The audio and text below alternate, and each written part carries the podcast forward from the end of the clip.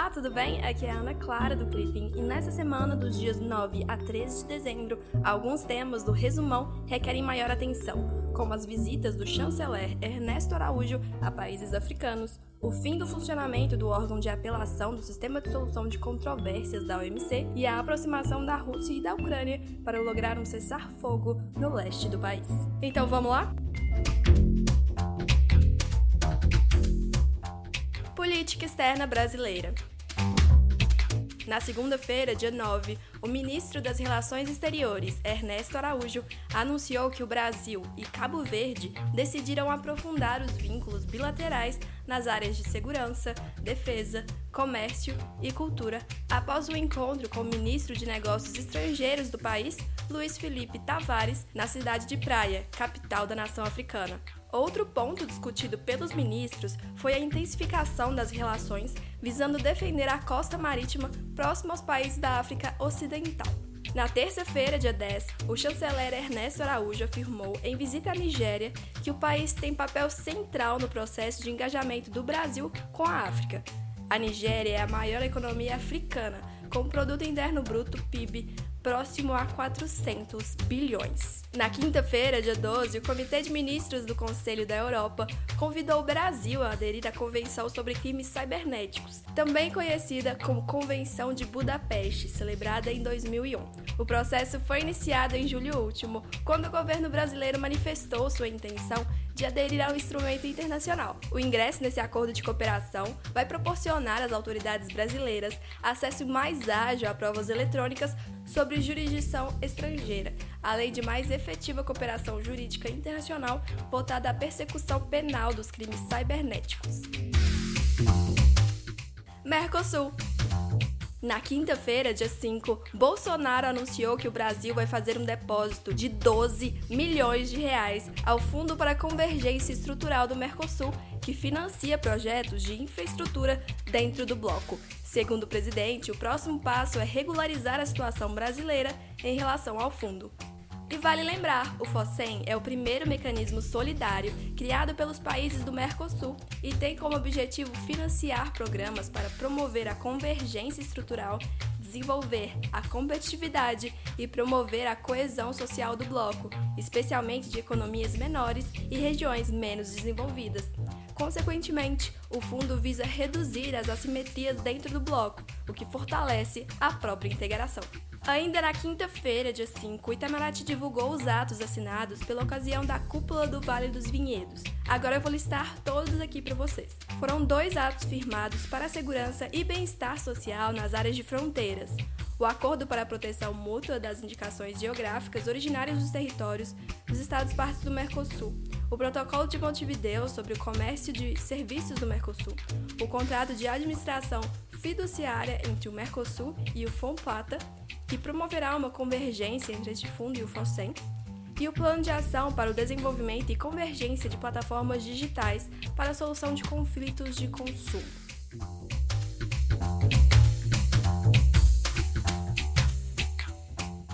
América Latina e Caribe. Na sexta-feira, dia 6, a Comissão Interamericana de Direitos Humanos, CIDH, entidade da Organização dos Estados Americanos, a OEA, condenou o uso excessivo da força em repressões a manifestações no Chile. Na terça-feira, dia 10, o novo presidente da Argentina, Alberto Fernandes, afirmou em seu discurso de posse que deseja fortalecer o Mercosul e construir uma relação com o Brasil, apesar das diferenças ideológicas com o presidente Jair Bolsonaro. Na quarta-feira, dia 11, a Comissão Interamericana de Direitos Humanos, CIDH, recomendou a realização de uma investigação internacional sobre as graves violações ocorridas durante os protestos na Bolívia, que resultaram na morte de 35 pessoas. Em um relatório preliminar após sua visita ao país, a CIDH expressou sua condenação dos massacres de Sacaba e Sencata, nos quais teriam sido cometidas graves violações de direitos humanos. OMC na quarta-feira, dia 11, o órgão de apelação da Organização Mundial do Comércio, OMC, responsável pela segunda instância do sistema de solução de controvérsias, foi paralisado, com 13 disputas comerciais pendentes e com seu futuro incerto. Vale lembrar que o órgão de apelação da OMC é uma segunda instância para resolver as disputas comerciais internacionais e normalmente conta com sete juízes. Contudo, esse número reduziu gradualmente mediante a recusa dos Estados Unidos de concordarem com as novas nomeações. Em dezembro de 2019, o mandato de dois dos três juízes que restavam no órgão de apelação da OMC irá expirar, e os Estados Unidos seguem bloqueando a nomeação dos nomes indicados aos cargos.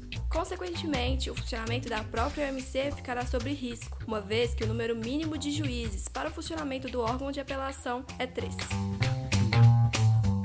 Meio Ambiente na terça-feira, dia 10, o presidente da República, Jair Bolsonaro, assinou medida provisória que simplifica e moderniza a análise necessária para a concessão de títulos.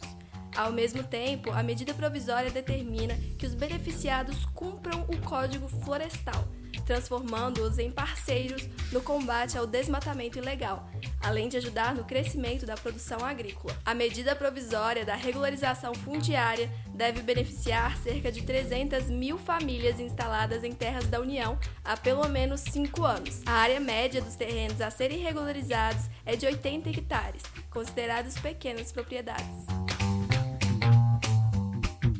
Estados Unidos. No sábado, dia 7, os Estados Unidos e o Talibã retomaram as negociações para acabar com o conflito mais longo da história norte-americana, três meses após a interrupção dos esforços diplomáticos ordenada pelo presidente Donald Trump.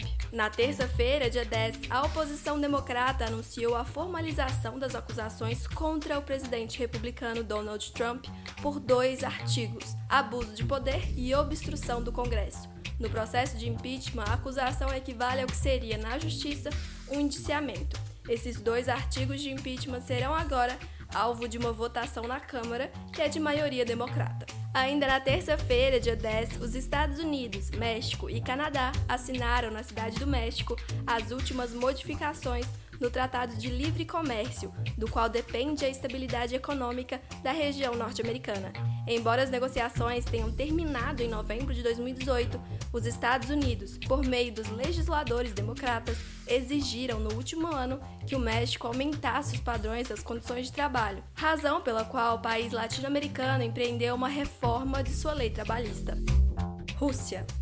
No primeiro encontro entre líderes da Rússia e da Ucrânia em três anos, os dois países, ao lado da França e Alemanha, concordaram em adotar medidas para fazer valer ainda em 2019 um cessar-fogo no leste ucraniano, onde a guerra já deixou mais de 13 mil mortos. As conversas entre Rússia e Ucrânia estavam estagnadas desde 2016, mas após desbancar o presidente Petro Poroshenko nas eleições de abril, Zelensky sinalizou maior disposição para chegar a um acordo com a Rússia.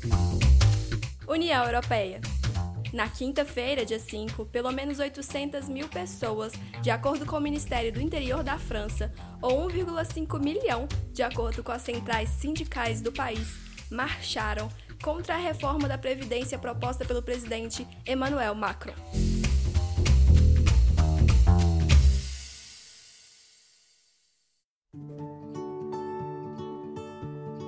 Esse foi mais um resumão da semana do Clipping, dos dias 9 a 13 de dezembro de 2019, justamente para você, CACDista, que está se preparando para o concurso de admissão à carreira de diplomata. Até o próximo podcast. Tchau, tchau!